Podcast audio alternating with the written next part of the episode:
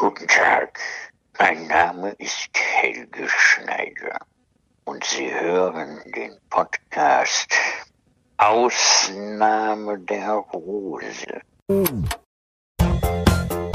Das müsste ausgeschrieben werden. Deshalb gibt es Ausschreibungen. genau. Petition macht mit, Leute, eine öffentliche Ausschreibung für wichtige Hörspielrollen. Das war auch irgendwie, keine Ahnung, von hoch tief jemand mitsprechen darf oder was.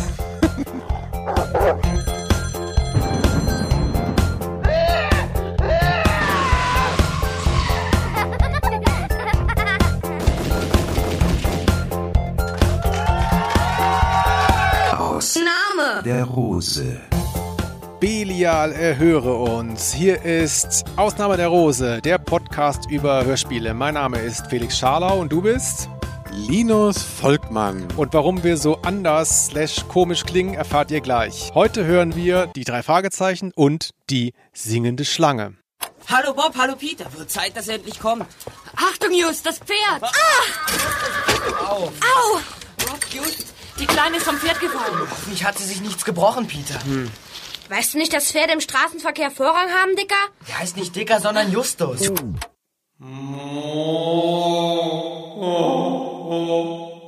Felix, ist dir nicht gut?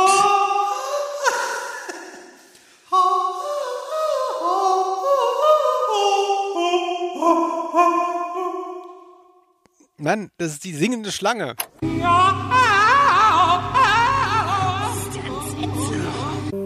Ach, ach so, das ist hier passend zu unserer Folge. Hast du da äh, die Figur schon nachgestellt? Ja, das übe ich seit 40 Jahren, aber leider ähm, kriege ich es nicht mehr hin von der Tonhöhe her. We oh, oh, oh, oh, we oh, oh, oh, oh. Ja, die singende Schlange. Felix, das ist ja toll. Die äh, HörerInnen wundern sich so ein bisschen, warum wir heute so anders klingen. Vielleicht hier sogar besser als sonst, kann sein. Äh, es liegt an folgendem.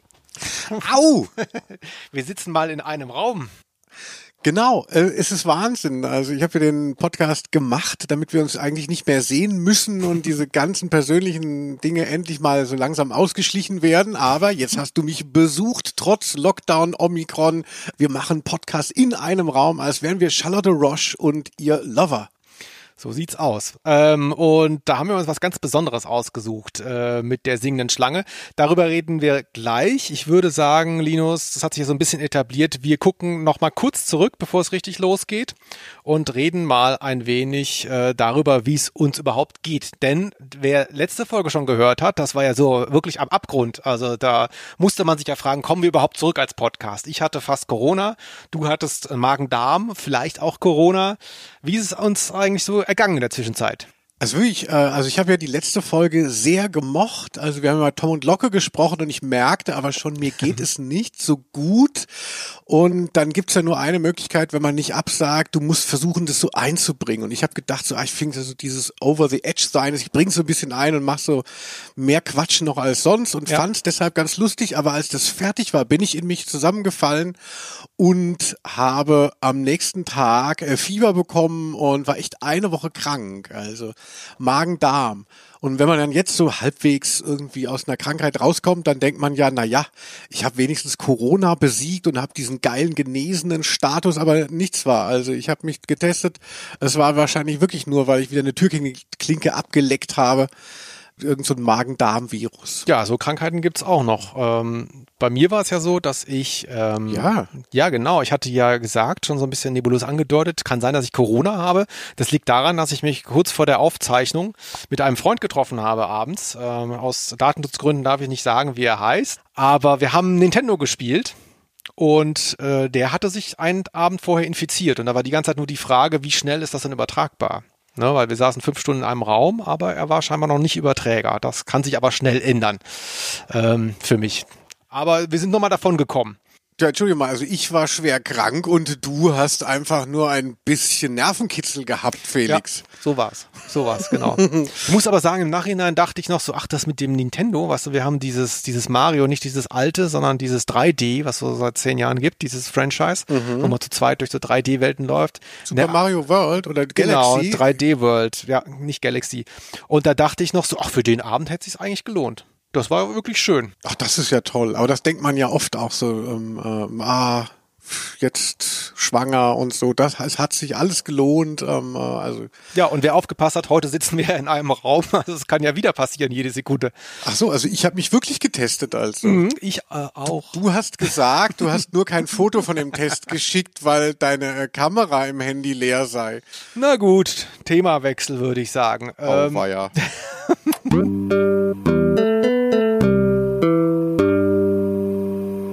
Es sind ja wirklich viele Leute dazugekommen, die uns nicht kennen. Sonst haben wir, wir haben schon ewig Projekte gemacht, Ja. Felix zusammen. Wir haben, wir haben auch lustige Hörspiele gemacht, schon teilweise vor 10, 20 Jahren. Die werden wir ja alle noch mal verballern irgendwann.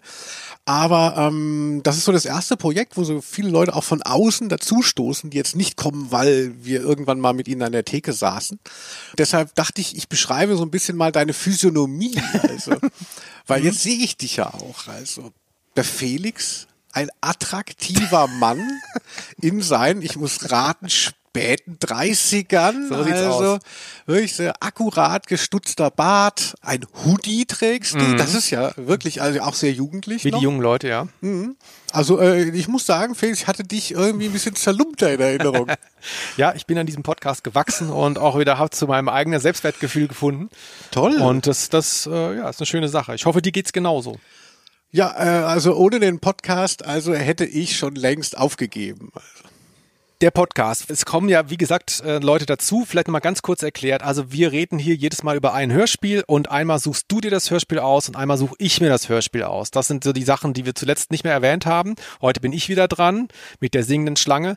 Wir wollten aber tatsächlich auch mal ein bisschen, weil du hast recht, es sind jetzt gerade seit der letzten Folge sind einige wirklich tolle Mails auch reingekommen. Ich hatte ja äh, gesagt, dass wir auch eine E-Mail-Adresse haben, Ausnahme der rose.gmx.de. Da hast du noch gesagt, was soll der Scheiß? Ja. Und da schreiben uns jetzt Leute. So sieht's nämlich aus. Ich stehe dazu, was ich Du gesagt stehst habe. dazu. Ich möchte ganz kurz mit einem Feedback anfangen. Ähm, das ist uns über Apple aber zugetragen worden, also da Apple Podcasts. Da kann man uns auch eine Bewertung geben, würden wir uns sehr freuen. Und da hat jemand bewertet und geschrieben, habe den Podcast, genau, der heißt Thomas, Thomas08 nennt er sich hier, habe den Podcast erst vor kurzem entdeckt und bin gerade bei Folge 3. In dem Fedes in Ludwigsburg habe ich früher auch oft nach Hörspielkassetten geschaut weil das hatte ich mal erwähnt, dass, wo ich meine Hörspielkassetten gekauft hatte und das ist, hat mich jetzt total geflasht. Ähm, dieser, dieser, dieser Spielwarenladen, den es schon längst nicht mehr gibt, ähm, hatte ich auch mit meiner Mutter, die ich gestern besucht hatte, drüber gesprochen, weil ich habe gesagt, ja, der hatte ja noch einen Keller und einen ersten Stock. Hat sie gesagt, nee, hat er nicht. Fand ich ganz lustig. Ähm, vielleicht hat sie aber auch Unrecht, ich weiß nicht genau. Ich habe dann auf Google Maps, ich war so äh, in Flammen, ich habe auf Google Maps da mal nachgeschaut, was da heute drin ist. Und äh, Linus, ich kann dir sagen, der Name immerhin ist geil. Da ist nämlich heute die neue Dynastie drin. Sehr gut. Direkt an der Stadtkirche, Nähe Marktplatz in Ludwigsburg. Toll. Da habe ich mich wirklich gefreut, dass da jemand auch äh, irgendwie groß geworden ist in dem Laden. Ja, vielleicht können die da äh, an der Dynastie so eine Plakette machen. Hier kaufte Felix Scharlau von Ausnahme der Rose at gmx.de immer seine Hörspiele. Genau, hier kaufte er einmal eine Fünf-Freunde-Folge, auf der aber, ähm, ich glaube, es war, was war denn das nochmal? Irgendein total kindliches Hörspiel von Europa draufgespielt war, weißt du, so ein Produktionsfehler. Da war ich wütend zu Hause. Da war ich richtig wütend. Na, egal. Hast du denn auch irgendwie Feedback bekommen? Willst du was äh, vortragen? Ja, du hast gesagt, ich äh, soll das andere von der Mailadresse vortragen. Jetzt habe ich mir das gar nicht ausgedruckt. Soll ich dir den Also, Zettel rübergeben? Ja, Denn das, das- geht ja, wenn man in einem Raum Das ist ja Wahnsinn. Und zwar hier, guck mal, das, das kleingedruckte Kursive. Ich weiß, ich glaube, du kannst das mit deinen Augen nicht lesen, aber Und selbstverständlich kann ich das lesen. Ach so, das ist Schrift. Hallo ihr beiden. Ich bin unter 40 und besitze daher kein Facebook. Bin euch daher sehr dankbar für diese Mailadresse. Ach, das machen die Kids jetzt. So, GMX ist okay, aber Facebook nicht. Nun erreiche ich euch auch mal. Euer Podcast ist der absolute Wahnsinn. Freue mich auf jede neue Folge. Die Hörspiele sind zum Teil wirklich skurril und aufregend. Ich würde mich daher über eine seichte Abwechslung aller Regina Regenbogen oder Tim und Struppi freuen. Viele Grüße, Felix aus Norddeutschland. PS, Linus hat recht. Und da bin ich schier durchgedreht, als ich das gelesen habe. So ein Affront in so wenigen Worten. Das ist also mehr Demütigung als äh, vier verschlossene Beziehungen. Ich weiß gar nicht, ich sag ja viel, wenn der Tag lang ist. Wo, äh, meint er wahrscheinlich in allem, oder? Ja, ich denke auch, ja. Ich kann mich ja noch erinnern, als wir den Podcast noch nicht online hatten und dann haben wir die Folgen aufgenommen und ich dachte, das ist mehr so ein Pärchending, dass wir uns irgendwie über die äh, Entfernungen halt immer noch mal regelmäßig treffen. Und ich habe ja gesagt, lasst euch nicht impfen in dem Podcast äh, die Begegnung mit der Mördermumie, wo ich dann auch jetzt, wo so viele fremde Leute das hören, denke ich so, hoffentlich kommt man da mit Ironie noch durch. Ironie ist schwierig, ja, kann ich, äh, kann ich, kann ich ein Lied von singen. Aber vielen Dank für diese Meldung. Ähm, Vielen Dank, Felix aus Norddeutschland. Ja. Du hast recht.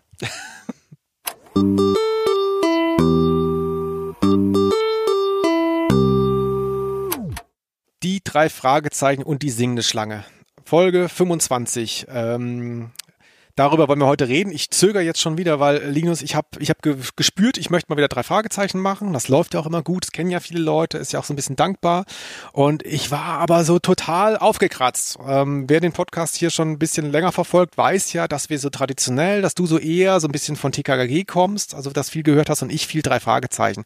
Und deswegen lädst du dann auch immer diese, diese TKKG-Folge so wahnsinnig auf. Und ich spüre auch so einen Druck, das da bei mir zu machen. Und da habe ich unglaublich lange überlegen müssen, welche drei Fragezeichen-Folge ich nehme. Weil ich wollte jetzt keine von diesen totalen Lieblingsfolgen nehmen, weil ich Angst habe, ich mache mir die kaputt irgendwie. Das ist so eine. Die sind dann äh, für unsere HörerInnen nicht gut genug, beziehungsweise hab die so- sind ich, zu gut ich für denk, unsere. Ich denke so, wenn ich da jetzt so reingehe, so analytisch, was ich noch nie gemacht habe, dann mache ich mir, mir dieses kindliche Ich da kaputt in diesen Folgen. Jetzt müssen wir die hören, die du nicht magst. Doch, die mag ich auch sehr gerne, aber ähm, ich habe halt total, ich war so durcheinander, ich war die ganze Zeit bei unterschiedlichen Folgen und dann habe ich mir überlegt, äh, kam so eine Stimme in mir, so eine ganz hässliche Stimme und es war deine Stimme. Und äh, da, da hat diese Stimme zu mir gesprochen, Felix, wähle eine Schlüsselfolge. Denn das Wort Schlüsselfolge hast du unglaublich oft verwendet. Das stimmt. Schlüsselfolge. Wenn ich immer Schlüsselfolge sage, meine ich ja auch genau das, diese legendäre Folge Schlüsselfolgen. Das ist so ein Archetyp. Schlüsselfolge. Schlüsselfolge. In dieser sinnstiftenden Folge. Schlüsselfolge. Schlüsselfolge. Schlüsselfolge. Schlüsselfolge. Und da dachte ich, ich nehme auch eine Schlüsselfolge. Warum ist das hier eine Schlüsselfolge? Die drei Fragezeichen und die singende Schlange ist die Folge, wo Ellie Jamison das erste Mal auftaucht. Eine Nebenfigur bei drei Fragezeichen. Sie ist es auch immer geblieben. Also ist jetzt nicht so, als würde da eine Ära anbrechen. Ähm, die ist, glaube ich, insgesamt nur viermal oder so aufgetaucht und in den traditionellen klassischen Folgen auch nur zweimal, nämlich hier und in der direkt darauf folgenden Folge die Silbermine. Da taucht sie ja direkt wieder auf. Und da dachte ich, das ist jetzt was, darüber kann man mal reden. Die drei Fragezeichen und die Frauen. Ah, na da hast du da tatsächlich auch wirklich ein gesellschaftliches Phänomen auf den Kopf getroffen. Absolut. Sexualität, Beziehungen, das sind Sachen, selbst wenn man jetzt nicht direkt damit zu tun hat, man sieht ja immer wieder viel und hört und ist natürlich bei so einem Thema, das ja gar nicht darauf ausgerichtet ist, ja ganz äh, spannend. Also ich würde sagen, ja auch gut, okay, Schlüsselfolge. Ich äh, benutze das wirklich sehr, ähm, sehr ausgewählt, aber man kann auch das dahin entgehen. Absolut. Ich werde jetzt mal, damit alle reinkommen, auch mal verlesen, was da auf dem Klappentext steht. Wie immer ähm, raten wir euch, die Folge wirklich auch gehört zu haben. Da macht das Ganze hier mehr Spaß. Die Folge gibt es auch noch in der neuen Abmischung überall auf Streamingdiensten, die alte Kassette auf dem Flohmarkt und so weiter. Also das ist jetzt nicht so schwierig, das zu finden. Ich trage mal den Klappentext der Kassette damals vor und man wird erstaunt sein, der Text darauf war unglaublich klein gedruckt, deswegen hat so viel draufgepasst. Wahnsinn eigentlich. Zugegeben, Mrs. Patricia Osborne ist eine etwas seltsame Dame. Nicht genug damit, dass sie rote Samtkleider als Schutzschild gegen die Gefahren des Lebens betrachtet und Spinnweben für hervorragende Heilmittel hält, sie glaubt auch felsenfest, dass ein mit dem Messer allabendlich ums Bett gezogener Kreis sie vor nächtlichem Unheil schützt. Als sie aber auch noch einen finsteren Mann namens Asmodi zu geheimen Zusammenkünften einlädt, bei denen ein grässlicher Singensang aus dem verschlossenen Zimmer dringt, da reicht es ihrer Nichte Ellie. Das Mädchen schaltet kurz entschlossen die drei Fragezeichen ein. Vermutet sie zu Recht, dass jemand die Leichtgläubigkeit ihrer Tante verbrecherisch ausnutzen will? Zusammen mit Justus, Komma. Da hört's auf und geht innen noch unglaublich lange weiter. Also auch ein etwas seltsamer Klappentext. Ja, wir haben ja schon darüber gesprochen, dass äh, ein, mit, ein, mit einem Messer wird ein Kreis ums Bett gezogen, dass das gar nicht im Hörspiel ist und da dann die Vermutung, das Marketing hatte äh, vorher das Buch, was, Mhm. was äh, die Vorlage war, und die haben das gar nicht gehört und haben dann eben daraus dann so episch da diese Geschichte nacherzählt. Vielleicht sogar, da müsste man jetzt mal so die richtigen Hardcore-Nerds fragen, vielleicht ist sogar das, das Cover früher in Druck gegangen oder zumindest die Druckvorlage, als die Folge überhaupt fertig war. Das kann gut sein auch. Genau, das ging ja damals alles sehr schnell. Diese Sachen sind ja nicht jetzt wie Tokotronik-Alben, alle äh, drei Jahre kommt eine, kam damals eine drei Fragezeichen, sondern die sind ja wirklich so staffelweise fast schon veröffentlicht worden. Zack, zack, zack, zack, zack hier. Wie Die- bei uns. Die singende Schlange, das ist das Originalbuch Nummer 17. Das ist im Englischen erschienen 1972. Also das handelt sich hierbei eben noch nicht um eine der deutschen Folgen, sondern das ist noch von M.V. Carey und ähm, erschien dann äh, in Deutschland als Buch 1975. Das Hörspiel ist von 1981. Nur so mal für den zeitlichen Horizont. Ach so. Ja, also ist auch schon eine etwas ältere Geschichte.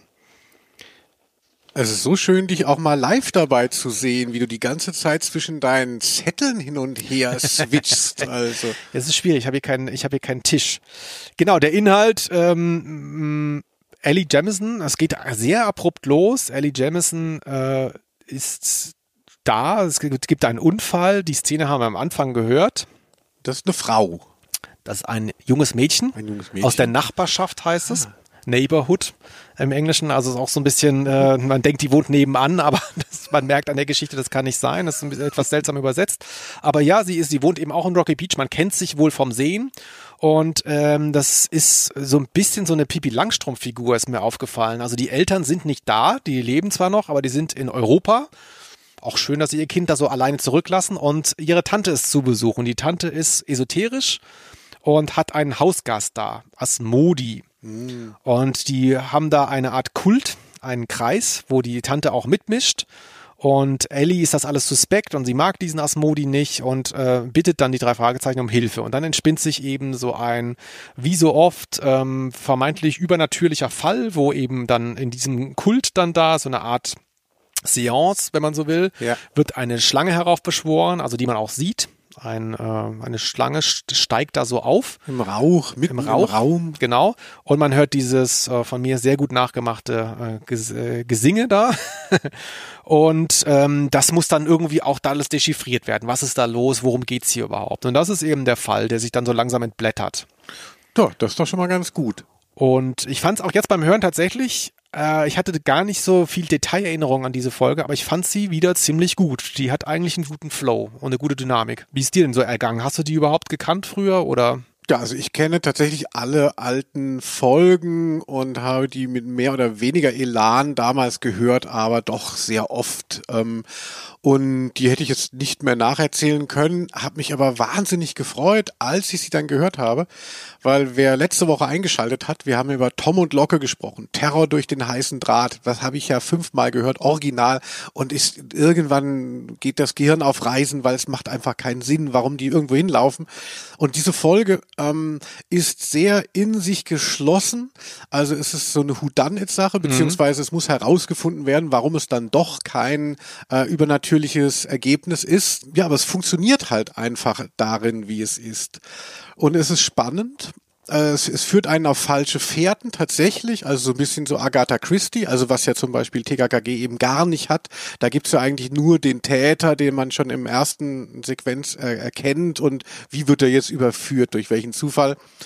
Und, und hier fragt man sich wirklich. Also es gibt so diese Tante, die in diesem roten Samtkleid da unterwegs ist, die wünscht sich ein, bei einer Auktion, dass eine andere Frau nicht da ist. Der, der, Entschuldigung, der, der ewige Topos bei den drei Fragezeichen, diese, diese Filmbranche. Ne? Mhm, Film, stimmt. Hollywood und so ist da wieder eine Rolle. Und zwar geht es um Filmrequisiten. Die Tante sammelt Filmrequisiten und hat eine Widersacherin, die mehr Geld hat.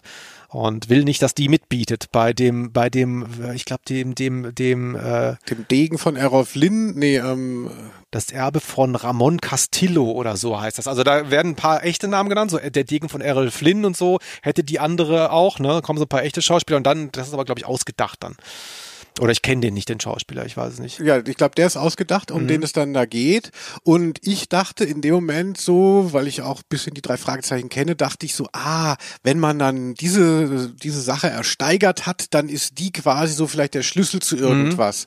Und das ist, ist aber nicht der Fall. Also, um, also ich finde, man wird so ein bisschen in die Irre geleitet. Man kann aber, man hat aber die Chance noch so auch, auch mitzuraten. Man ahnt natürlich schon, dass mit diesen komischen Okkult-Heinis, Dr. Scheitan und Asmodi was nicht stimmt.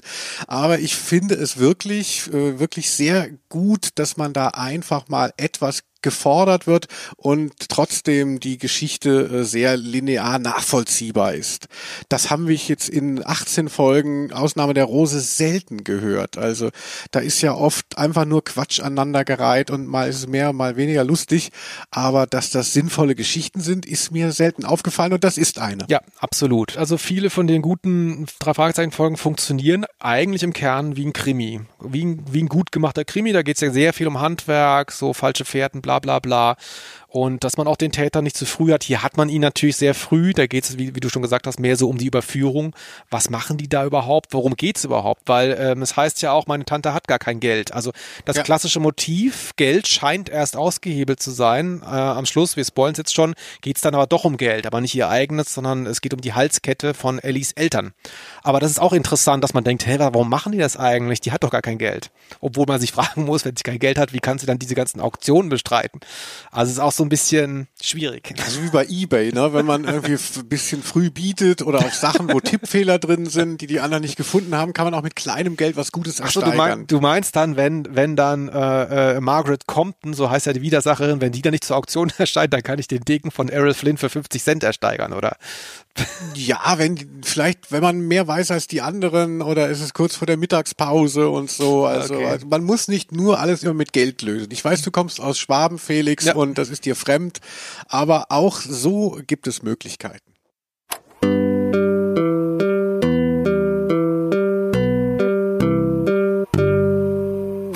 Ja, wollen wir jetzt mal über das äh, Leitmotiv, du hast es ja vorhin schon mal angeschleppt, ähm, äh, die Frauen. Ähm, drei Fragezeichen, die Frauen reden. Also so schön das jetzt ist mit der Schlange, wir werden bestimmt auch noch mal auf die Sekte und das Okkulte kommen, was ja auch ein tolles Topos ist. Gott, jetzt rede ich schon wie du. Aber ähm, ich kann mich erinnern, als wir uns kennenlernten, Felix, dass du da schon erzählt hast, dass du so ein bisschen in Ailey Jemison verliebt wärst. Die hat dir immer irgendwie im Kopf mehr rumgespukt, als sie eigentlich Platz hat im Drei-Fragezeichen-Universum. Ich habe dich das schon öfters sagen hören und hatte dann gedacht, so, ah, George, ne, diese buschikose Figur aus Fünf Freunde, die hat dich auch sehr beschäftigt. Dann hat dir bei Pizzabande Schräubchen auch gefallen und ich habe das Gefühl, ich habe da so einen Typ ausgemacht. Also, was du nicht magst, sind diese ganz klassischen Schönheiten oder Damsel in Distress, die Prinzessinnen, die ähm, gerettet werden wollen, sondern schon so ein bisschen die Mädchen, die die Hosen anhaben. Ist das so äh, jetzt gemein Blaue geraten? Äh, stimmt das? Ich dachte, jetzt kommt als Ableitung und da habe ich gemerkt an diesen ganzen Beispielen, du magst einfach jede Frau, die irgendwo auftaucht. Weil so ist es irgendwie gefühlt. Nee, ähm, ja, du hast schon recht, äh, wenn wir jetzt darüber reden wollen. Äh, ich meine, wir haben hier nur eine Stimme, muss man ja auch sagen. Die wird zwar beschrieben, Ellie Jamison, aber ich finde fast, dass so eine Figurenbeschreibung ganz wenig macht in einem Hörspiel mit einem, aber die Stimme macht sehr viel. Also man stellt sich dann doch nochmal anders vor, vielleicht sogar, als sie wirklich aussah. Aber sie hat ja wir haben es ja am Einstieg gehört, Weißt du nicht, dass Pferde im Straßenverkehr Vorrang haben, Dicker? Der heißt nicht Dicker, sondern Justus. sie hat halt natürlich so eine Personality, also äh, so, so ein bisschen passive-aggressive und dominant und sie hat auch nicht diese, diese Ehrfurcht vor den drei Fragezeichen. Es, es gibt ja, bei den drei Fragezeichen ist ja immer so, auch so ein bisschen schwierig, so dieser Widerspruch aus, wir haben in unserem kleinen Kaff hier äh, 200 so und so viele Fälle gelöst, aber teilweise kennen uns die Leute immer noch nicht. Und dann gibt's aber Folgen, wo sie, wo die sagen, ah, ich kenne euch. Und das ist immer so ganz schwierige Balanceakt zwischen, sind das eigentlich Celebrities oder kennt sie keiner? Da unterscheiden sich dann die Folgen ja immer. Und hier ist es ganz geil so, sie weiß schon, was die machen, aber äh, eigentlich überhaupt keinen Respekt davor. Ja. Ich finde es schön, dass wenn du was sagst, dass du dann auch dann äh, diese Einspieler hab, hast. Äh, kann ich das auch nochmal haben? Ja. Und zwar finde ich, dass Ailey Jamison auch sehr auffällige Figur ist, weil sie hat total viele Jokes. Blass ist er, weil er nie bei Tag aus dem Haus geht. Sein Vater muss ein Maulwurf gewesen sein. Entschuldige, Tante Patricia, aber es hat schon aufgehört zu bluten, bevor du etwas Schmiere drauf getan hast. Ist klar bei Ellie Justus? Ich weiß nicht, Peter. Entweder sie ist unheimlich gescheit oder total verrückt. Oder vielleicht doch beides zusammen. Ja, also sie hat wirklich sehr viele Punchlines, wenn man davon ausgeht, dass natürlich das Unterhaltung ist, drei Fragezeichen, aber es ist ja gar nicht so lustig, wenn mal dieser komische Fettshaming-Witz kommt, dass äh, Justus dick ist, mhm. da lacht man ja jetzt nicht, aber bei ihr fand ich schon teilweise hilarious, weil sie auch diese Ernsthaftigkeit der drei Fragezeichen dadurch so ein bisschen karikiert, indem sie da gar nicht so drauf anspringt. Hast ja. du eben auch gesagt. Ja, ja, das ist natürlich ein ganz krasser Einstieg da, ähm, auch so auch so unnötig. Aber ähm, ja, sie ist, sie ist eine interessante Figur. Hier in der Folge muss man ja auch sagen, gut, sie, sie wird da eben auch nicht gut genug geführt. Also, wenn ich jetzt der Vater wäre von Ellie Jamison und würde nach Europa gehen und sie da lassen, dann würde ich vielleicht diese Tante nicht bei ihr lassen, denn die, die ist ja im Prinzip nicht lebensfähig. Also sie wird ja auch ganz schön allein gelassen in ihrer Rolle und wächst darin ja auch. Sie stellt dann ja unter anderem eine neue Hauskraft ein und fragt nicht mal ihre Tante. Also das ist ja schon, man merkt hier auch so ein Kind, was schon ein Reifegrad weiter ist fast als die drei Fragezeichen. Ne? Offensichtlich ja durch dieses Leben auch. Ist ganz gut erzählt auch, finde ich. Dadurch dann vielleicht eben dieser Pippi Langstrumpf-Charakter, den du ja auch erwähnt hast, das ist ja auch eine Abandoned, eine verlassene Figur und natürlich auch, dass man davon ausgeht, dass Mädchen, gleichaltrige Mädchen zu Jungs dann doch sowieso auch schon weiter sind. Ja. Und das, das finde ich, wird hier sehr deutlich. Die drei Fragezeichen überflügeln ja viele Leute, ähm, auch wahrscheinlich viele Altersgenossen mit ihrem Superhirn Justus. Aber eben trotzdem ist das Mädchen irgendwie emotional oder sonst wie gefestigter oder reifer auf einer anderen Ebene. Und wer die Folge jetzt nicht kennt oder nicht mehr so präsent hat, es ist hier ja nicht so, als wäre hier so Love Interest spürbar. Man hat eher das Gefühl, als sei das so eine, ja, so eine etwas, so ein etwas schwieriger Burgfriede zwischen ihr und den drei Fragezeichen. Aber man merkt schon so ein Interesse teilweise bei den drei Fragezeichen. Also bei, bei Peter und Bob hat man schon das Gefühl, so, ah, was ist mit der los? So ein bisschen, ja, ein bisschen kinky und so, ne? Also irgendwas tut sich da. Ich habe ich hab das Gefühl, ähm, weil die drei Fragezeichen bis dahin und auch später natürlich wirklich sehr männlich sind. Das ist vielleicht das Einzige, was man diesem Konstrukt vorwerfen muss. Warum war da nicht von vornherein ein Mädchen mit dabei bei den drei Fragezeichen? Finde ich schon bedauerlich. Ähm, sie sind natürlich nicht so maskuline Typen im Sinne von einer Dominanz und von so klassischen männlichen Tugenden. Sie haben ja auch viele Schwächen, also alle auch. Es gibt ja auch nicht den Tarzan-Typen, sondern sie haben ja alle Schwächen. Aber das heißt ja noch lange nicht, dass man sich nicht gefreut hätte, wenn einer von denen ein Mädchen gewesen wäre. Aber hier taucht das eben dieser Welt auf und es führt dann auch dazu, dass später dann ja auch Freundinnen auftauchen werden. Ja, also da sind schon Spannungen auch eben durch die Figur Ellie äh, Jamison angelegt. Einfach eben auch dieser Geschlechterkampf ist da schon so ein bisschen drinnen und äh, Love Interest sehe ich natürlich vor allem von deiner Seite aus. aber, äh, also natürlich nicht, man, das war ja eine erwachsene Frau, die es gesprochen hat, keine Sorge. Ähm, äh, alles äh, gut und der Felix war selber noch ein Kind. Äh, aber gut, ja, lass uns mal, genau, du hast gesagt, zu den Freundinnen kommen. Das ist ein super Thema. Dem werden wir auch nochmal eine eigene Folge widmen, indem wir eine der Folgen besprechen, in denen die drei Fragezeichen Freundinnen haben. Felix, für alle die, die das jetzt gar nicht so auf dem Schirm haben oder nur mal so ganz ganz äh, dunkel. Was war denn da? Ähm, wieso gab es Freundinnen? Wann war das? Wieso? Also ich muss mich da tatsächlich auch ein bisschen anstrengen, ähm, das nachzuerzählen, weil das ist zufälligerweise, es hat mit den Freundinnen nichts zu tun, aber es ist zufälligerweise halt die Zeit bei den drei Fragezeichen, die fast am schlimmsten ist. Also ähm, das sind so diese, diese Folgen, ich glaube so ab 50 ungefähr, plus minus, ich weiß wirklich nicht mehr ganz genau. Das ist die sogenannte Crime Busters Reihe hieß das, glaube ich, in den USA. Also Bücher, die, die letzten amerikanischen Bücher hatten das eben angelegt. Das war ein, ein Reboot-Versuch der Marke Through Investigators von Random House damals, wo die drei Fragezeichen dann eben älter gemacht wurden. Ich glaube, sie sollen so 16 sein. Sie fahren dann ja auch Auto ne, bis heute und ähm, haben dann eben auch Freundinnen, offensichtlich, um das so ein bisschen attraktiver zu machen. Ich vermute mal, dahinter standen Absatzprobleme bei der, bei der Marke. Ne? Und das Modell lief dann aus und wurde dann im Deutschen eben fortgeführt mit diesen Freundinnen, die dann aber wieder so verschwunden sind, so mehr oder weniger. Ähm, und legt das so an. Aber ich habe wirklich von diesen Fällen, ich kann mich da dunkel dran erinnern, aber die habe ich wirklich nicht so oft gehört. Also verrückte Vorstellung, ne? Da, da sind dann quasi nicht nur die drei Detektive, sondern in der Hochzeit dann auch noch Ja. drei Freundinnen. Es werden ja dann einige ähm, Trennungen sind da ja dann auch drin. Peter ist der Einzige, dessen Freundin durchgehend dabei ist, hatten wir uns ja, nochmal. ja, glaube ich, ja, ja. Es ist natürlich generell schwierig. Äh, Ich habe das auch schon mal bei einem anderen Beispiel gehabt. Ich hatte mal am Rande erwähnt, dass ich die Schwarze Sieben so gerne mochte von Enid Blyton, auch als Hörspiel, wo halt sieben Kinder mitspielen, wo man wirklich äh, völlig orientierungslos ist und natürlich auch nicht mehr so klare Abgrenzungen hat, charakterliche. Die kann man gar nicht mehr wahrnehmen in der Länge. Ne? Und das ist dann irgendwie, wenn da, wenn da sechs, sechs Kinder durcheinander reden, ähm, das ist, das ist schwierig. So. Ähm, und das ist vermutlich auch dann ja schwieriger gewesen, das zu erzählen. Ja, es ist auch das, äh, also ich finde, wenn so ein Setting da ist, was den, was eine Marke definiert hat und auch den Erfolg einer Marke ausmacht, ne, diese drei jugendlichen Detektive, da dann zu sagen, so, ach, wir machen jetzt, äh, das sind jetzt, die haben jetzt Freundinnen und so. Also ich finde, es ist im Positiven wie im Negativen ist das schon sehr zementiert auf äh, diese ersten 30 Folgen. Was da funktioniert hat, das muss man immer wieder reproduzieren und was man neu macht, das geht eher schief. Mich erinnert es auch so, wenn in Sitcoms nicht mehr, äh, wenn die Leute denken, die Figuren sind auserzählt und dann kommen dann immer noch mal so Kinder dazu oder so. Also ganz bezeichnet bei der äh, schrecklich netten Familie, wo man dann nicht ein Baby hat, sondern plötzlich ist ein siebenjähriger Junge da. Seven ähm, hieß der und das war einfach alles, das ist so ratlos. Und so ähnlich kommt das ja auch rüber. Man hat ja nicht das Gefühl, jetzt diese Freundinnen sind da, weil das macht richtig nochmal was aus, sondern ähm, es geht darum, oh Gott, die Marke muss jetzt hier irgendwie belebt werden. Vielleicht kriegen wir auch noch Frauen dazu und ja, dann sind die jetzt befreundet. Warum? Keiner weiß es.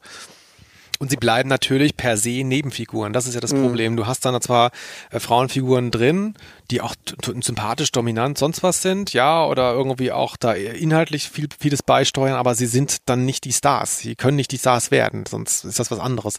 Und da wird's dann auch so ein bisschen schwierig vielleicht auch wieder. Ach ja, Love Interest. Aber ich freue mich tatsächlich, wenn wir diese Folgen mal machen. Ich hoffe, ähm, da kriegen wir da auch die unsere Zuschauer zusammen, weil ich glaube, die kennen die wenigsten. Ähm, ich wüsste jetzt auch gar keinen Titel, ähm, äh, der da drunter fällt. Die, die Nerds kennen diese Folgen natürlich schon. Ich glaube nur, dass auch die sagen würden, äh, die meisten zumindest, dass, dass das nicht die stärkste Zeit der drei Fragezeichen war. So ein bisschen äh, die Zeit der, der Orientierungslosigkeit. Und die Zeit, als diese Hörspiele erschienen, also so Anfang der 90er, Mitte der 90er, das war auch ein schwieriges Jahrzehnt für das äh, Hörspiel, für das kommerzielle. Also da waren die Absatzzahlen auch wirklich weit unten, glaube ich. Das war vor dem Revival sozusagen. Das setzte ja erst so gefühlt Ende der 90er ein. Ja, aber das war ja einfach Nostalgie, was dieses Revival Ende der 90er ähm, getriggert hat. Also Leute, die das früher als Kind gehört haben und dann plötzlich in ihrer späteren Adoleszenz dann wieder ihre Jugend ähm, äh, vergöttert haben. Äh, aber wurde denn das je besser noch? Also äh, bist du jemand, der, ähm, äh, also wir reden ja jetzt hier bis jetzt über die ersten 36 Folgen. Das sind, glaube ich, so die Original drei Fragezeichen Folgen, wo es quasi aus einem Guss noch war. Und äh, gibt es eine Phase danach, äh, die du irgendwie wirklich gar gut findest oder ähm, verfolgst? Also ich verfolge die drei Fragezeichen tatsächlich nicht mehr so intensiv. Ähm, ich kenne sicherlich die meisten Hörspiele, habe viele von denen aber auch nur einmal gehört oder so, weil es mich nicht ganz so sehr interessiert. Das Phasen würde ich da auch gar nicht mehr so unbedingt ausmachen. Ich glaube, das ist vom, vom Setting her relativ, also wenn man mal diese Unterbrechung durch die drei jetzt mal so rausnimmt, aber es ist so von der Erzählung her, hat es so sein Buch, wie du das immer genannt hast, ne? so, so, so Bibel, sagt man ja, glaube ich. Also das ist schon relativ klar, das ändert sich auch nicht so massiv.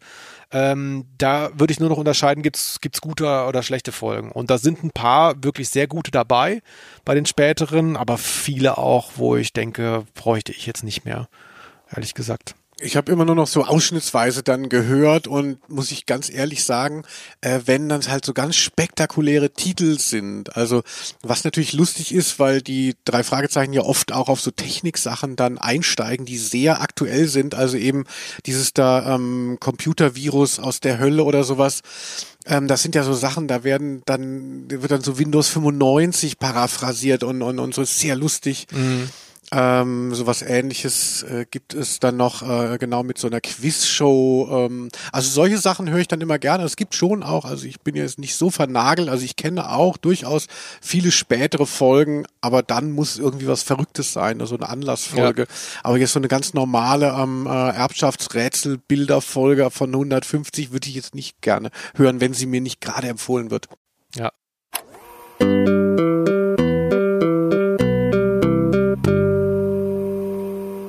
Wo du gerade gesagt hast, hier Ellie Jamison, ich sei so scharf auf die gewesen. Ich fand es einfach nur eine interessante Figur. Und da hast du eben gesagt, ja, keine Sorge, die wurde ja gesprochen von einer erwachsenen Frau. Ist nicht ganz richtig. Ähm, die Frau heißt Katrin Fröhlich. Bei dem Nachnamen klingelt schon. Sie ist die Schwester von Andreas Fröhlich, der Bob Andrews spricht. Total irre, da habe ich nicht drauf geachtet im Vorfeld. Das ist wie letzte Folge bei Tom und Locke, wo wir das schon hatten, diesen gefühlten Inzest äh, im Team, dass da so Bruder und Schwester ähm, äh, sprechen. Ähm, ganz, ganz interessant auf jeden Fall. Ja, wir haben ja da schon über die Dynastien dann gesprochen, dass es eben so Familien gibt, die Trägers, die Fröhlichs, ähm, äh, wen noch, die Rohrbecks, wo dann die Eltern da ihre Kinder mit äh, reinsetzen. Und hier wieder ein Beweis dafür. Das ist einfach, das müsste ausgeschrieben werden. Deshalb gibt es Ausschreibungen an äh, genau. öffentlichen eine, eine Ämtern. Öffentlich, wir verlangen auf Petition, macht mit, Leute, eine öffentliche Ausschreibung für wichtige Hörspielrollen. das war auch irgendwie, keine Ahnung, von hoch tief jemand mitsprechen darf oder was. Ja, also drei Fragezeichen, da müssten halt, da muss halt, das können nicht immer Oliver Rohrbeck und Andreas Fröhlich und äh, hier Querdenker Wafritschek machen, das muss jedes Mal neu ausgeschrieben werden. Das ist ja nicht zu viel verlangt. Genau. Aber was ich sagen wollte, äh, Katrin Fröhlich war, glaube ich, zu dem Zeitpunkt 15 Jahre alt. Und ich habe witzigerweise bei meiner Recherche hier äh, ein bisschen gegoogelt über sie, was sie so macht. Und sie ist da ja auch sehr aktiv. Und sie hat, da bin ich dann hängen geblieben, sie hat ja auch ein Hörbuch, also das Hörbuch zu der singenden Schlange eingelesen. Es gibt ein von Europa ein Hörbuch, wo quasi das normale drei Fragezeichen Buch vorgelesen wird und das macht sie. Was ja interessant ist, so ein bisschen als so ein Apropos jetzt als erwachsene Frau lange Zeit später und da gibt es auch ein Interview mit ihr und da hat sie gesagt, dass sie äh, irgendwie so sinngemäß hat sie das gesagt, dass sie so erschüttert war, als sie sich damals hat sprechen hören, weil es sei so schlecht. Und das kann ich gar nicht nachvollziehen. Also da gibt es, da gibt es wirklich so kindliche Versprecher, das ist richtig. Zum Beispiel mit dem TH. Der Kerl da mit dem schmuddeligen Anzug hat ein Lebensmittelgeschäft und heißt Knoxworth. Knoxworth? Also da merkt man, dass die so kämpfen müssen mit diesen englischen Namen. Aber so von der Intonation, diese, diese immer auf so einer Aggressionslinie, das finde ich schon, das finde ich schon richtig gut eigentlich. Ja, also ich finde diese ganzen Europaproduktionen von den Sprechern her immer äh, sehr solide. Mir fällt das eher auf, wenn ich dann mal so etwas abseitigere Hörspiele höre und merke so, ach so, das ist ja gar nicht so selbstverständlich, dass die Kinder so sprechen wie bei den drei Fragezeichen, dass alles irgendwie äh, halbwegs Hand und Fuß hat. Also sondern ähm, gerade bei diesen etwas preiswerteren oder Nebenlabels, ähm, da ist dann immer in der dritten Rolle ist dann schon wieder jemand, wo man den Dialekt so raushört.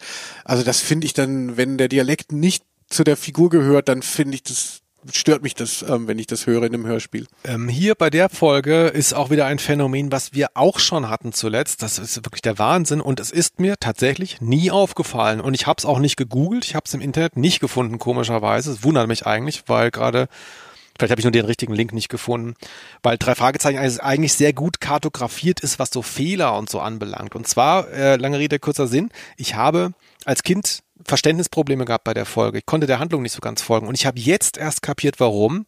Weil hier schon wieder betrogen wird ohne Ende. Linus! Du. Skandal. genau. Schön wär's. Also, wenn da die Schlange nur das Problem wäre. Nein, hier sind tatsächlich äh, wieder Sprecher nicht aufgelistet im Booklet. Miss Compton zum Beispiel wird ja im Krankenhaus besucht und da taucht keine Sprecherin auf. Ja, warum? Hören wir hier mal Miss Compton. Wie hübsch die Blumen. Danke. Von wem sind die denn? So, und dann hören wir hier mal die Tante Patricia. Ein wenig von der Salbe müsste genügen. Ja, ist halt einfach die gleiche Stimme, gesprochen von Barbara Focke heißt sie, glaube ich. Also das ist schon so ein bisschen schwierig, finde ich, ehrlich gesagt. Und dann äh, geht's weiter. Das gleiche Spielchen nochmal. Und zwar am Schluss taucht Mr. Hendricks auf. Das ist der Konkurrent von dem Lebensmittelhändler Knoxworth. Ich hoffe, ich kriege das Tier jetzt richtig hin. Und äh, der wird auch nicht aufgeführt im Booklet. Mr. Hendricks? Tut mir leid, jetzt ist geschlossen. So, und dann hören wir hier aber mal Professor Barrister, der ja auch als Haushälter da arbeitet. Das ist seine Stimme. Ich werde es dir zeigen. Was? Her mit dem Band. Ja, ist auch wieder der gleiche Linus. Ja, ein Wahnsinn. Ich bin genauso empört wie du, Felix. Nee, aber jetzt mal ernsthaft. Ich glaube, dass das tatsächlich eine Rolle gespielt hat bei mir. Also zumindest bei diesem Lebensmittelhändler, dass mich das verwirrt hat, dass der die gleiche Stimme hat wie eine Figur, die da vorher kam und was ganz anderes war. Weil hinten raus werden diese Folgen ja generell gerne mal so ein bisschen komplizierter und dann wird es ein bisschen schneller auch alles und so. Von dem zu dem zu dem zu dem. Und da finde ich es dann schon schwierig, wenn dann Leute sich so Stimmen teilen. Ja, also wir konnten es ja jetzt nie so richtig auflösen, aber vermutlich ist es halt ein großes Figureninventar und äh, so viele unterschiedliche Leute sind dann doch nicht bezahlt für so eine Produktion. Und wenn du dann nochmal sagst, hier, äh, einer muss noch bei Horst Jansson klingeln, das war ja alles in ähm, Quickborn beziehungsweise Hamburg dann später, ne, äh, dann will der auch nochmal seine ähm, Tagesgage von 1000 Mark oder so. Und dann sagst du hier bei einer kleineren Rolle, komm, sprich die auch mit, das kostet dann null. Ja, und ich meine, es funktioniert ja auch so weit, dass es, dass ich es bis heute nicht gemerkt habe. Aber wenn man darauf achtet, hört man sowas dann halt. Ne? Wie fandst du denn die Folge so insgesamt? Also du hast schon gesagt, es war so eine der, eine der besseren. Ähm, ist dir da irgendwas besonders hängen geblieben jetzt inhaltlich? Ja, also ich fand die Auflösung richtig schön, also weil ich es ja vorhin auch gesagt habe, mit diesem, wenn man Miss Marple guckt oder Hercule Poirot, da freut man sich ja dann auf diesen Moment, dass endlich dann gesagt wird, wie das alles funktioniert und man das für glaubwürdig empfindet und überrascht ist bestenfalls. Und im Kleinen ähm, für Kinder ist es ja auch hier so. Man kriegt dann erklärt, wie wird diese singende Schlange ähm, äh, erstmal in den Raum projiziert und zwar Spoiler, ne, ich kann es ja sagen, also eben nur, es gibt Trockeneis und mhm. dann ähm, wird über einen Filmprojektor das, äh, die Schlange da in diesem Trockeneis projiziert und weil der Filmprojektor so laut ist, muss der Typ, der eine Dr. Scheitan als Bauchredner eben diese Geräusche machen, ohne seine Lippen zu bewegen und ja, ich meine, das ist jetzt vielleicht, damit würde man jetzt nicht ins Kino gehen mit dem Plot, aber ich fand es schon eine Auflösung, Mensch, also. Ja, diese technischen Apparaturen immer ist auch geil. Das, was, was damals so Hightech war, ne? Also denk ja. mal bei der flüsternden Mumie äh, wird ja ein Gerät einfach als selbstverständlich dargestellt, was nie erfunden wurde, äh, nämlich dieses, dieses Gerät, mit dem man in einen Raum reinsprechen kann. Mhm. Also ein Megafon spricht sozusagen, macht was lauter und äh, das, was die da hatten, ich habe vergessen, wie es heißt, dass das, äh, der Schall wird quasi erst an einem Zielort ent, entfaltet er sich. Und dann äh, auch der Filmprojektor, wo du es ja sagst, äh, beim Grünen Geist haben die scheinbar ein teureres Modell gehabt. das hat nicht gerattert. da gibt's ja diese Tonbandaufnahmen in der Folge. Und da hört man es auf jeden Fall nicht rattern. Das ist ganz interessant. Aber es ist, ja, ist schön. Ähm, aber es gibt doch bei dir, ähm, du sagst ja immer, dass du äh, sehr viele Phobien hast mhm. und eine der größten sei neben deinem Schatten auch äh, Schlangen. Äh, und deshalb fand ich so, dachte ich so, ist das so ein Meta-Gag von Felix, dass er jetzt die singende Schlange ähm, äh, dran nimmt, um zu zeigen, ah, ich habe keine Angst? Oder ähm, hast du keine Angst gehabt vor dieser Schlange? Nein, es ist ja keine echte Schlange. Also man, man hört ja, es singt, es singt ja ein Mensch. Ich meine, eine Schlange macht ja auch kein Geräusch. Also allein da äh, habe ich, wird jetzt meine Schlangenphobie nicht getriggert. Wobei ich allerdings sagen muss, es gibt einen Satz in diesem Hörspiel, der macht mir schon Angst, nämlich der hier. Die Schlange wurde überbracht. Damit ist ja dieses, dieses, dieser Armreif oder was ist es gemeint? Äh, quasi, das ist dann so, äh, was ist das überhaupt in der Folge? Das ist quasi so ein Symbol, jetzt geht's dir gleich dreckig oder? Genau, so diese Unheilsahnung, ja. wie wenn man eben ein Päckchen aufmacht und da ist eine tote Krähe drin, dann ja. äh, weiß man auch, es geht jetzt nicht darum, den Vogel zu kochen, sondern es passiert was Schlimmes mit dir. Und da muss ich sagen, bei die Schlange wurde überbracht. Wenn man da nicht weiß, dass es sich um ein Schmuckstück handelt, kriegt man Tonschiss, kriegst du ein Paket und dann, holla. Mhm, da hätte ich jetzt nicht so Lust drauf drauf, ehrlich gesagt. Ja, ein anderes ähm, äh, Wording, was auch ein bisschen gruselig ist, ist, es geht ja darum, wir hatten es ja am Anfang gesagt, irgendwie eine Frau, die irgendwo mitbietet, mhm. die soll ausgeschaltet werden und dann sagt in diesem Kreis, ich wünsche, dass Margaret Compton abberufen wird, damit sie die Kugel nicht erlangt. Und das ist halt so geil, weil es klingt halt so mega wie ein Euphemismus für umgebracht, wird aber eben von allen so relativ naiv. Die Tante, als der dann was zustößt, ihrer Konkurrentin tatsächlich, ist dann ganz entsetzt. Was dachte sie denn, was heißt abberufen also? Ja, das ist echt, das ist richtig unheimlich, wenn man ja auch weiß, dass, äh, also das ist jetzt ein weiter Sprung, ich gebe es zu, äh, ich will es auch nur kurz anreißen, dass das ja, das ist, hat ja Methode, ne? Also äh, äh, sozusagen Mord äh, zu, zu verharmlosen und da Euphemismen draus zu bauen, das haben ja die Na Nazis perfektioniert. Also wie viele Wörter die hatten, um eigentlich zu sagen, wir bringen die Leute um, äh, ist ja unheimlich und das ist ja sprachlich sehr ähnlich. Also ne, wenn man was au- konkret, das hatten wir schon mal bei einem anderen Beispiel, wenn man was sehr konkret ausspricht, ist es gar nicht so unheimlich. Aber wenn man was total Banales stattdessen sagt, dann ist natürlich so die Fantasie getriggert. Ne? Da kann man sich dann alles vorstellen plötzlich. Das ist unheimlich. Ja, ansonsten mochte ich eben auch das Unheimliche. Also äh, ich habe es ja in einigen Folgen schon erzählt. Also bei äh, Ausnahme der Rose, die Ungeraden, die mache ich ja immer. Also das ist, bei Star Trek gab's das ja auch bei den Star Trek Filmen. Da galten immer die geraden äh, Filme als gut und die ungeraden als schlecht. Und ähm, äh, ich will das hier jedem äh, so überlassen, äh, wie es ist. Aber äh, jedenfalls habe ich ja mehr so auch so Horror-Hörspiele eingebracht und ich mag das auch gern. Ich gucke gerne Horrorfilme und fand dementsprechend das auch toll, diese Sache. Dr. Scheitan Asmodi, das sind ja eigentlich Figuren aus John Sinclair.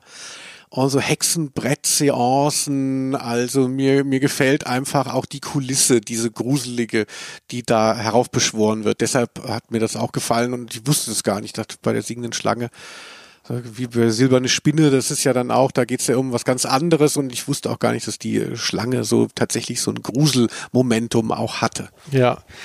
Worüber ich gerne noch reden würde, weil es halt wieder mal auftaucht und es taucht so oft auf, ist dieses esoterische Personal, was sich dann gerne mal da so tummelt in diesen drei Fragezeichen Folgen. Also wenn man das mal wirklich so Revue passieren lässt, diese ganzen durchgedrehten Wahrsager, es gibt außerirdische Gläubige, gibt es zum Beispiel in der bedrohten Ranch. Und dann dazu natürlich noch diese ganzen Freigeister, Künstler, Schausteller, Magier und so weiter und so weiter. Das sind alles so Nebenfiguren bei den drei Fragezeichen. Und ich finde das so, so reizvoll. Ähm, wie, wie nimmst du das so wahr? Äh, toll, oder? Das, das ist ja eben so eine Welt, die man als Kind, aber auch darüber hinaus interessant findet. Man hat halt diese, diese Gewöhnlichkeit des Alltags und die Kontrollierbarkeit bestenfalls des eigenen Lebens, die Vorhersagbarkeit. Und dann sind natürlich die Freaks, das ist immer irgendwie eine faszinierende Figur gewesen.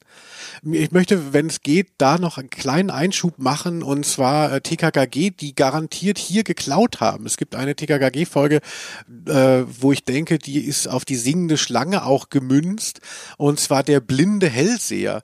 Das ist ja sowas ähnliches. Da gibt's auch eben so einen Betrüger, der irgendwie die reichen Leute ähm, da bei Laune hält mit irgendwelchen Weissagungen. Auch eben so ein Klientel, wie es auch hier beschrieben wird.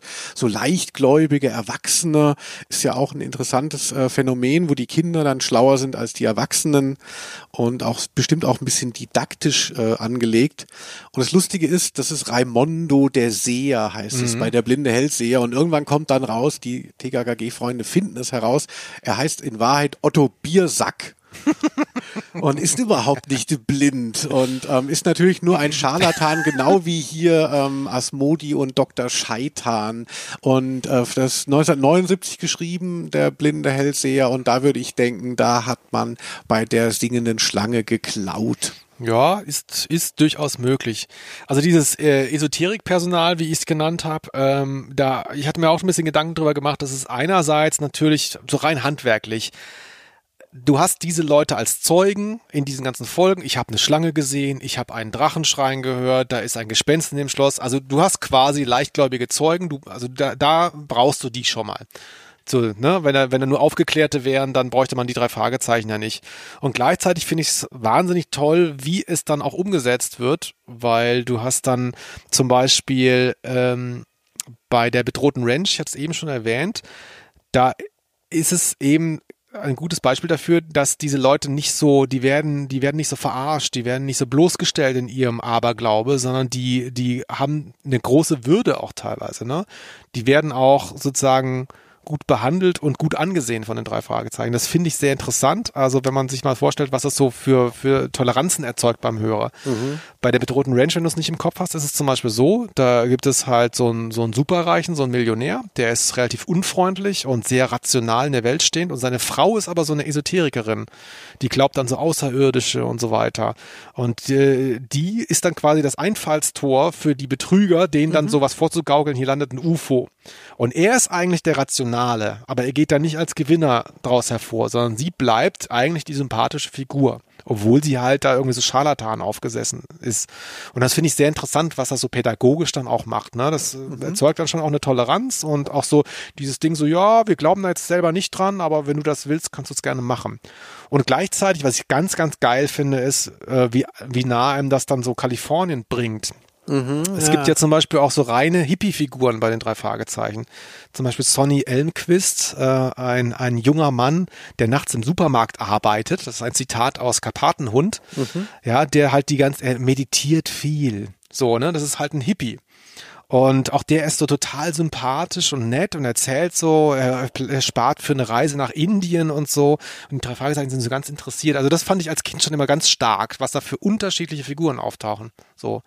Mochte ich gerne, ist hier auch so. Ah ja, das finde ich ganz gut. Also, dass du auch sagst, dass eben äh, verrückte oder besondere Figuren da sind, aber sie relativ casual behandelt werden. Ja. Das ist ja der Unterschied zu TKKG, wo ja das, das Außen, das, das Absonderliche, also entweder ist es eine Bedrohung oder es muss dann halt so vereinnahmt werden.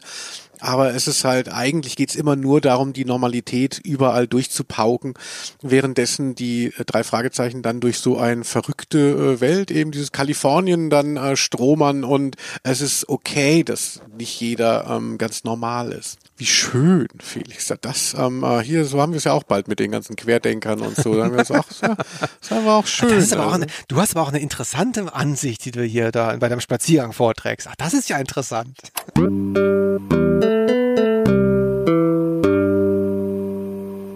Ja, Felix, hast du denn selber, ähm, aber bei diesen Gruselsachen, hast du denn selber schon mal in deiner Jugend bei einer Ferienfreizeit Gläserrücken gemacht oder so Sachen? Das war doch auch immer so ein bisschen Kult. Ähm, ich habe früher in der Bravo dann gelesen, so, oh Gott, irgendwer hat das gemacht und dann werden die Kinder verrückt und ähm, äh, ist alles so.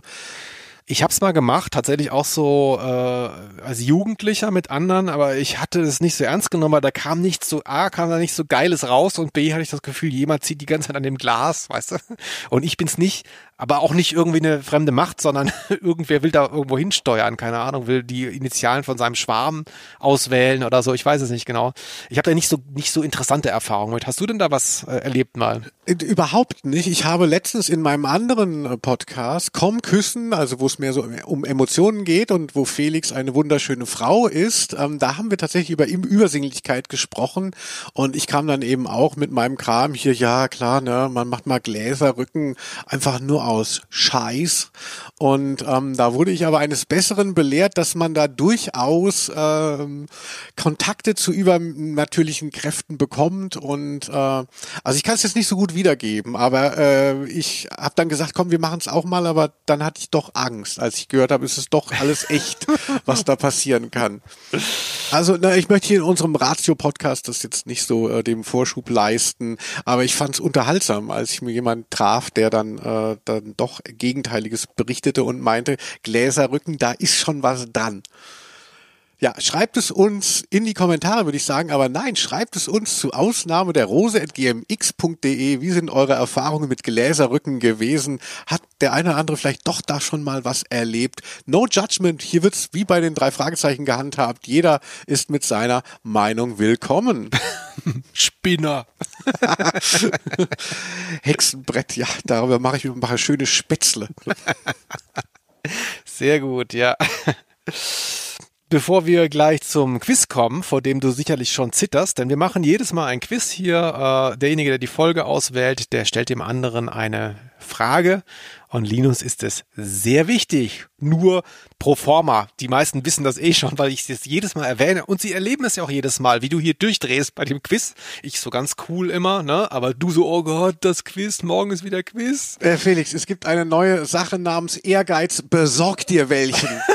Okay, alles klar. Bevor es losgeht, würde ich gerne, vielleicht hast du ja auch so Szenen, ich würde gerne aus dieser Folge, ähm, die, wie gesagt, hinten raus so ein bisschen kleinteilig wird, ein bisschen komplizierter, aber doch wirklich einen guten, guten Flow hat.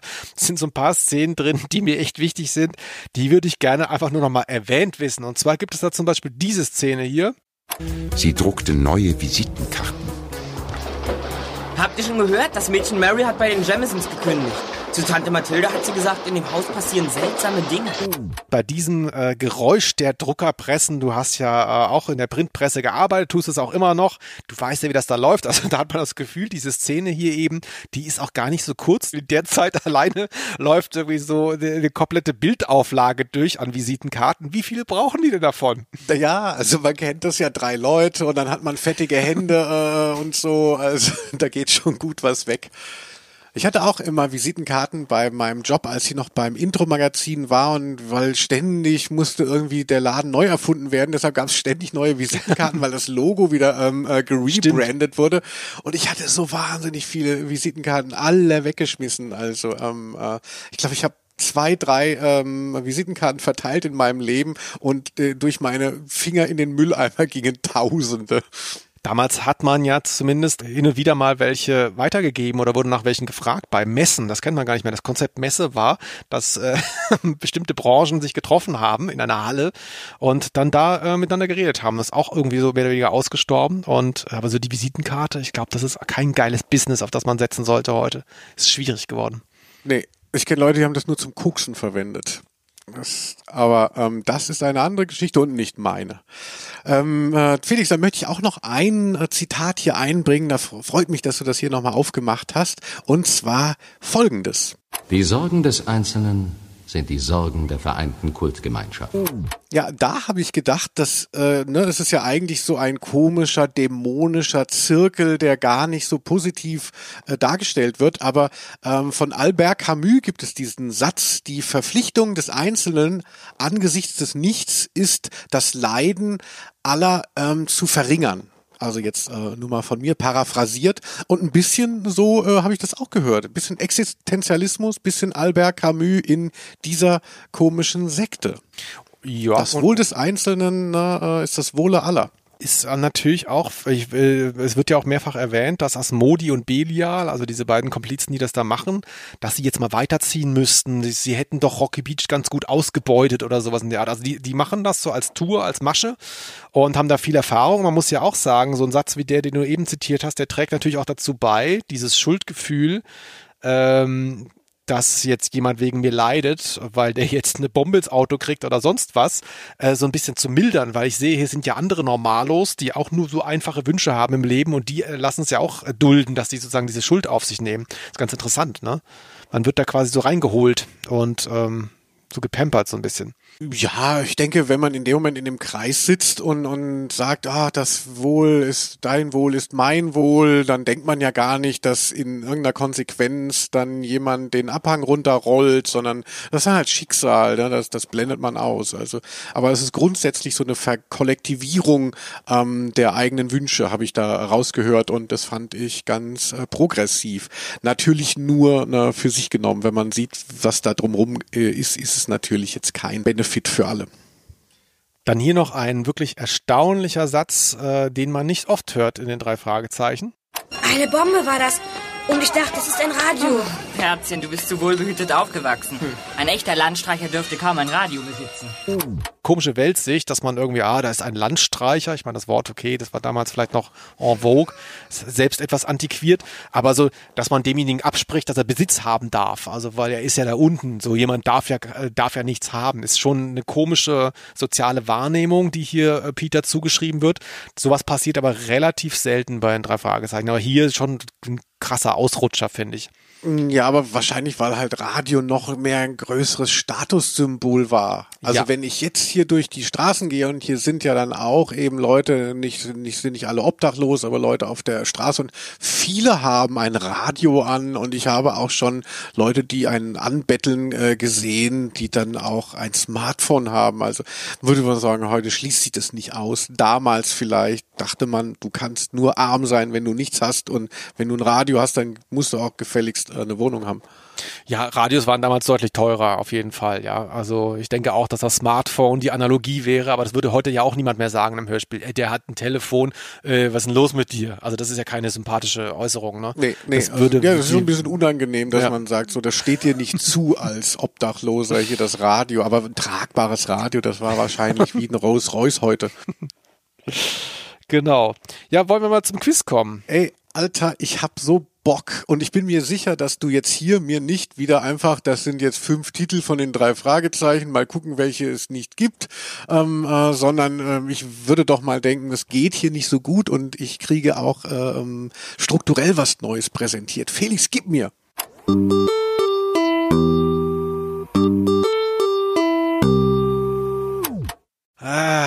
Ich lehne mich zurück und nehme noch einen Schluck Bier vor Freude. Äh, ich kann dir gleich sagen, warum. Moment. Das Tolle ist, dieses Quiz ist ähm, Linus Volkmann so wichtig geworden. Und es wurde auch immer so ein bisschen komplizierter. Man hat sich da richtig Mühe gegeben, da äh, sich was ausgedacht und hier und da und äh, hier was recherchiert und da was recherchiert. Und heute, es kann gut sein, dass Linus Volkmann das hinkriegt. Es ist nämlich nicht so schwer, aber es wird ihn gleich total fertig machen, dass er einfach nur gut hätte zuhören müssen. Denn ich stelle heute zum ersten Mal überhaupt witzigerweise eine Quizfrage, die jeder beantworten kann, der richtig hingehört hat in dieser Folge. Denn in dem Hörspiel gibt es diese Szene zu Beginn. Wir erinnern uns, Ellie Jamison hat sich das Knie aufgeschlagen, als sie vom Pferd gefallen ist, wird zu ihrer Tante gebracht. Die Tante will sie mit alternativen Heilmethoden behandeln und dann entspinnt sich folgender Dialog. Marie! Marie? Ich brauche jetzt Spinnweben. Spinnweben? In diesem Haus gibt es keine Spinnweben. So, und dann sagt Marie aber noch einen Satz, Linus. Und den will ich von dir wissen. Warum gibt es im Haus der Jamisons keine Spinnweben? Ich gebe dir fünf Möglichkeiten zur Auswahl, was sie danach gesagt hat. Ich finde also die, die, die, das Quiz gar nicht so ähm, äh, schwierig oder abwegig, aber ich finde deinen Duktus und deinen Tonfall, wie du mich ansiehst, total gruselig. Ich fühle mich echt so, als wäre jetzt plötzlich äh, hier, äh, ich, ich hätte äh, den Vokabeltest Nee, verpasst. ich war nur so, ich war nur so stolz. Ich habe mir die ganze Zeit gedacht, oh, was kann ich da jetzt kompliziertes fragen? Das ist mir eingefallen. Warum frage ich nicht einfach irgendwas, was in der Folge auftaucht, weißt du? Da ich habe mich so genial gefühlt plötzlich. Das, Okay, dann, dann, dann ähm, äh, gib. Also äh, ich dachte, es ist irgendwas, wo, also naja, ach Gott, das ist aufregend. Das ist wie das Schönste. Hört ihr es an den Endgeräten? Ist es nicht toll? Jetzt Felix sagt es gleich. Also Marie sagt, Spinnweben, in diesem Haus gibt es keine Spinnweben. Und dann sagt sie, A, ich wedel jede Woche die Zimmer aus. B, ich feudel jede Woche die Zimmer aus. C, ich sprühe jede Woche die Zimmer aus. D, ich wische jede Woche die Zimmer aus. Oder E, ich sauge jede Woche die Zimmer aus. Also du musst nur das Verb wissen. Ich, ich wedel die Zimmer aus, ich feudel die Zimmer aus, ich sprühe die Zimmer aus, ich wische die Zimmer aus, ich sauge die Zimmer aus. Ach, das ist ja wirklich äh, verrückt. Ich habe es ja ähm, vorhin noch ähm, gehört und dann bin ich aber eingepennt und jetzt hab, ich habe es mir ganz normal als Powernap äh, zugeschrieben. äh, vielleicht, äh, ich weiß es tatsächlich nicht. Ein bisschen schade. Also äh, man würde denken, es müsste sein, ich wische die Zimmer aus, weil es einfach das naheliegendste Verb ist. Aber wenn du dir das jetzt gemerkt hast, diese Stelle, dann ist sie vermutlich etwas abwegiger. Ähm, pff, also feudeln, weiß ich, das habe ich, hätte ich doch gehört. Ähm, äh, was? Wedeln, feudeln, wischen. Sprühe, wischen, saugen. Boah, ich weiß es nicht, Felix. Ich weiß es nicht. Ich weiß es nicht. Schade, schade, schade. Könnte ich doch noch einmal in der Zeit zurückreisen. Ich würde an diesen Punkt ähm, äh, gehen. Ne, ich hätte jetzt vielleicht den Zweiten Weltkrieg verhindern können, das vielleicht als erstes, aber dann gleich, dass ich mir das hier anhöre, dann würde ich einfach mal sagen, um es nicht zu lange zu machen, aber es trotzdem in die Länge zu ziehen. Ne? Er hat Angst, sich falsch zu entscheiden, deswegen möchte er noch länger nachdenken. Ich sauge. Du saugst. Hören wir mal rein. Marie! Marie? Ich brauche jetzt Spinnweben. Spinnweben? In diesem Haus gibt es keine Spinnweben. Ich sprühe jede Woche die Zimmer aus. Oh, sie saugt nicht, sie sprüht. Ah, sprühen, ja, das ist, das, das äh, macht natürlich auch äh, Sinn. Ich gebe zu, das war jetzt ein bisschen, äh, ein bisschen komische Quizfrage, aber ich habe mir die, es liegt halt daran, ich habe diesen Satz, ich bin da seit meiner Kindheit drüber gestolpert. Ich sprühe jede Woche die Zimmer aus, also wahrscheinlich ist ja irgendwie so Insektenvernichtungsspray oder sowas. Sowas Mhm. hatten wir halt nie zu Hause. Ich glaube, das ist auch so ein bisschen aus der Mode gekommen. Ich hatte mir ja auch jetzt überlegt, vielleicht hat sie auch so ein Wasserspray, ähm, Spray, weißt du, wo einfach nur Wasser drin ist, wo sie dann die Spinnweben so nass macht, vielleicht um die überhaupt erst zu sehen oder so und dann so runter macht, ne? Also weil es geht ja um Spinnweben, es geht ja gar nicht um die Spinne, sondern um Spinnweben. Deswegen bin ich immer über diesen Satz gestolpert, dass sie die Zimmer aussprüht, aber Ich weiß nicht, ich sehe nur noch ein grelles Licht und schmecke etwas metallische Flüssigkeit in meinem Mund. Ja, also schade, schade, schade. Ach, ärgerlich. Hätte ich das gewusst, das hätte ich doch, ähm, äh, ach, äh, saugen, hätte ich mich, aber ich glaube, sprühen, bescheuert, ja. Naja, also ähm, äh, das fand ich aber ganz gut. Also Felix, muss ich sagen, wenn du jetzt wieder gesagt hättest, welche ähm, Folgen gibt es nicht, dann wäre ich etwas enttäuscht gewesen. Aber das fand ich jetzt sehr ähm, kreativ. Aber trotzdem kann ich nicht verhehlen, dass ich frustriert bin. Ich habe noch eins vergessen und äh, ich werde es auch nicht reinschneiden, da bin ich zu faul zu. Ich wollte noch eine ganz kurze Sache zeigen und zwar ähm, Katrin Fröhlich, die Ellie Jamison spricht, hatte eine sehr, sehr prominente andere Sprechrolle und zwar synchron, also für den Film. Und das ist mir auch jetzt erst klar geworden. Ich möchte es einfach nur noch mal kurz zeigen für so einen Aha-Effekt, dass man auch so ein bisschen was mitnimmt hier. Und zwar diese Szene hier, da spricht sie diese Figur. Wo ist es hin? Äh, komme gleich. Eine Sekunde noch. Zum Hallo. Hallo. Wie geht's? Gut, und selbst? Gut. Schön. Du siehst wirklich umwerfend aus. Was ist das? Hm? Dein, dein Ohr. Was ist denn da? An deinem linken Ohr. Ist das. Ist das Haargel? Genau, sie spricht Mary in Verrückt nach Mary, was ich immer noch für eine der besten Komödien eigentlich halte, die letzten äh, 25 Jahre.